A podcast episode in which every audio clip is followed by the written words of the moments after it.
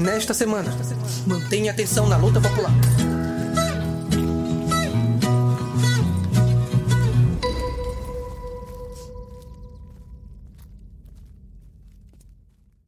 Contra aumento de combustíveis, caminhoneiros protestam. A Petrobras anunciou no dia 10 de março o aumento nos preços dos combustíveis e do gás de cozinha, chamado gás liquefeito de petróleo, para as refinarias a partir do dia 11 de março.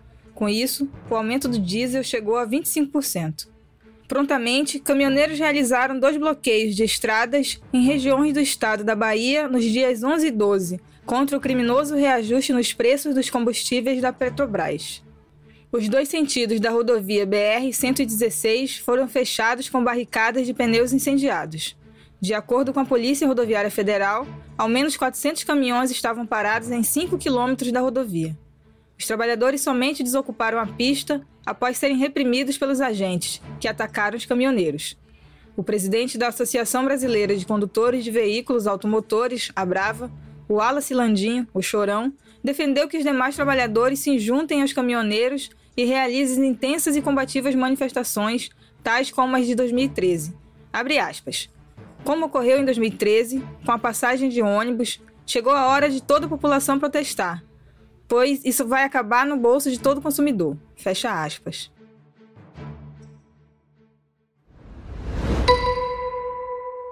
E no campo, indígenas do Tecorra Laranjeira, em Anderu, resistem a despejo ilegal.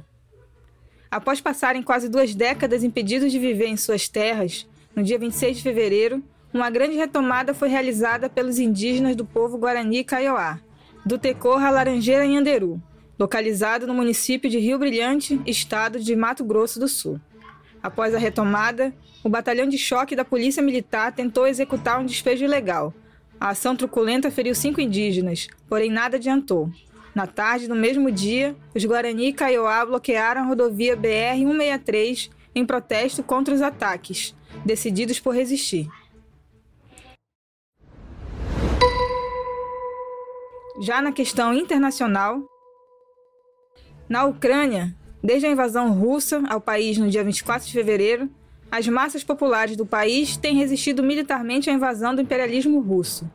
Como parte da resistência nacional, e apesar da marcha acelerada à capitulação e traição nacional do governo de Zelensky, milhares estão em filas para receber armas, patrulhando as ruas e construindo barricadas. Nas regiões em que não há guerra deflagrada, além da organização de milícias, ucranianos estão organizando mutirões para montar coquetéis Molotov em ritmo fabril. Em um vídeo publicado na internet, durante a montagem das bombas, um homem declara, aspas, não deveria ter nenhum derramamento de sangue, mas o que estão fazendo agora vai além da guerra, é terror de guerra. Fecha aspas. E prossegue. Abre aspas. Nós ou seremos vitoriosos ou será um colapso total, capitulação. A capitulação não é aceitável. Depois da capitulação, eles terão de enfrentar guerra de guerrilhas. Não há jeito de eles vencerem.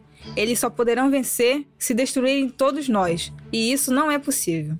Fecha aspas. Em documento intitulado Nossa posição contra a guerra imperialista de agressão do imperialismo russo contra a Ucrânia, a revista internacional comunista, guiada pelo marxismo-leninismo-maoísmo, analisou a guerra na Ucrânia como uma guerra de agressão injusta, a agressão criminosa de uma superpotência atômica contra um país oprimido. Apontando para a complexidade da situação, a revista destaca que, com a invasão do imperialismo russo à Ucrânia, a contradição nação-imperialismo converteu-se na principal contradição dentro da Ucrânia. Portanto, é possível que as diferentes classes destes países, exceto um pequeno número de traidores, podem unir-se temporariamente em uma guerra nacional contra o imperialismo. Você pode conferir a matéria na íntegra em nosso site.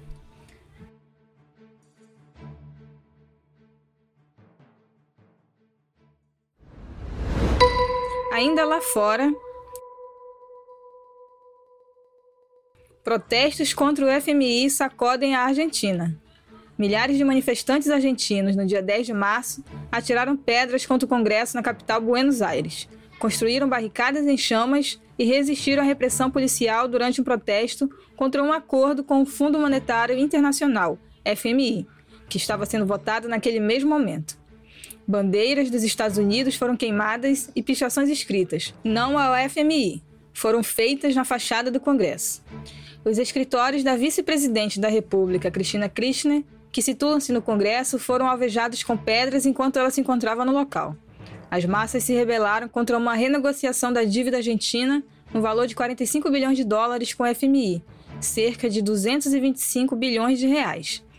O povo argentino exige que a dívida seja cancelada e que não sejam feitos acordos com o FMI. Em entrevista com a Euronews, o manifestante de cerca de 50 anos com pedra nas mãos declarou: Já estamos exaustos de todos os oligarcas e daqueles que vêm e não fazem nada. Vão e votam, pelo acordo, tudo ao presidente, a Cristina, ao seu filho e todos votam. Mas de nós ninguém se lembra.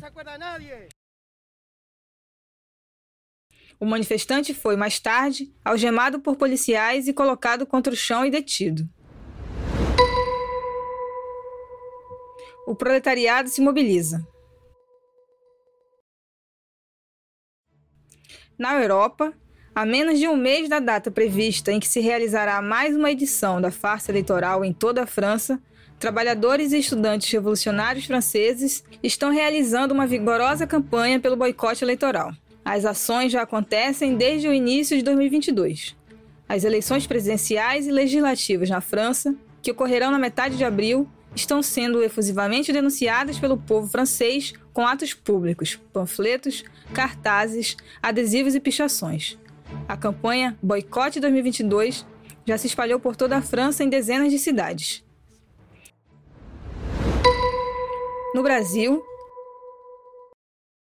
no dia 12 de março, o Movimento Feminino Popular realizou uma celebração do Dia Internacional da Mulher Proletária em Porto Velho, capital do estado de Rondônia. A atividade reuniu ativistas do MFP, do Movimento Estudantil Popular Revolucionário, o MPR, da Executiva Rondoniense de Estudantes de Pedagogia, estudantes indígenas e secundaristas. A atividade prestou homenagem à histórica dirigente do MFP, Sandra Lima, e também à companheira Rimis Carla, ativista do MFP e MPR em Pernambuco, assassinada em 2017. Ao final, as ativistas presentes declararam, aspas, o mundo não tem que ser nem mais nem menos feminino para ser mais justo. Entendemos por mundo mais justo o fim da exploração do ser humano pelo ser humano, o fim desta sociedade de homens e mulheres exploradores que sugam o suor de homens e mulheres explorados. Fecha aspas. Entre no nosso Catarse na descrição e nos apoie. Adquira também nossos bustos especiais dos grandes dirigentes do proletariado internacional, Vladimir Lenin e Mao Tse Tung. Os bustos estão disponíveis no tamanho 16, 14 e 10 centímetros, nas cores dourada, preta e vermelha. Acesse a loja na descrição. Este programa foi produzido por anovademocracia.com.br.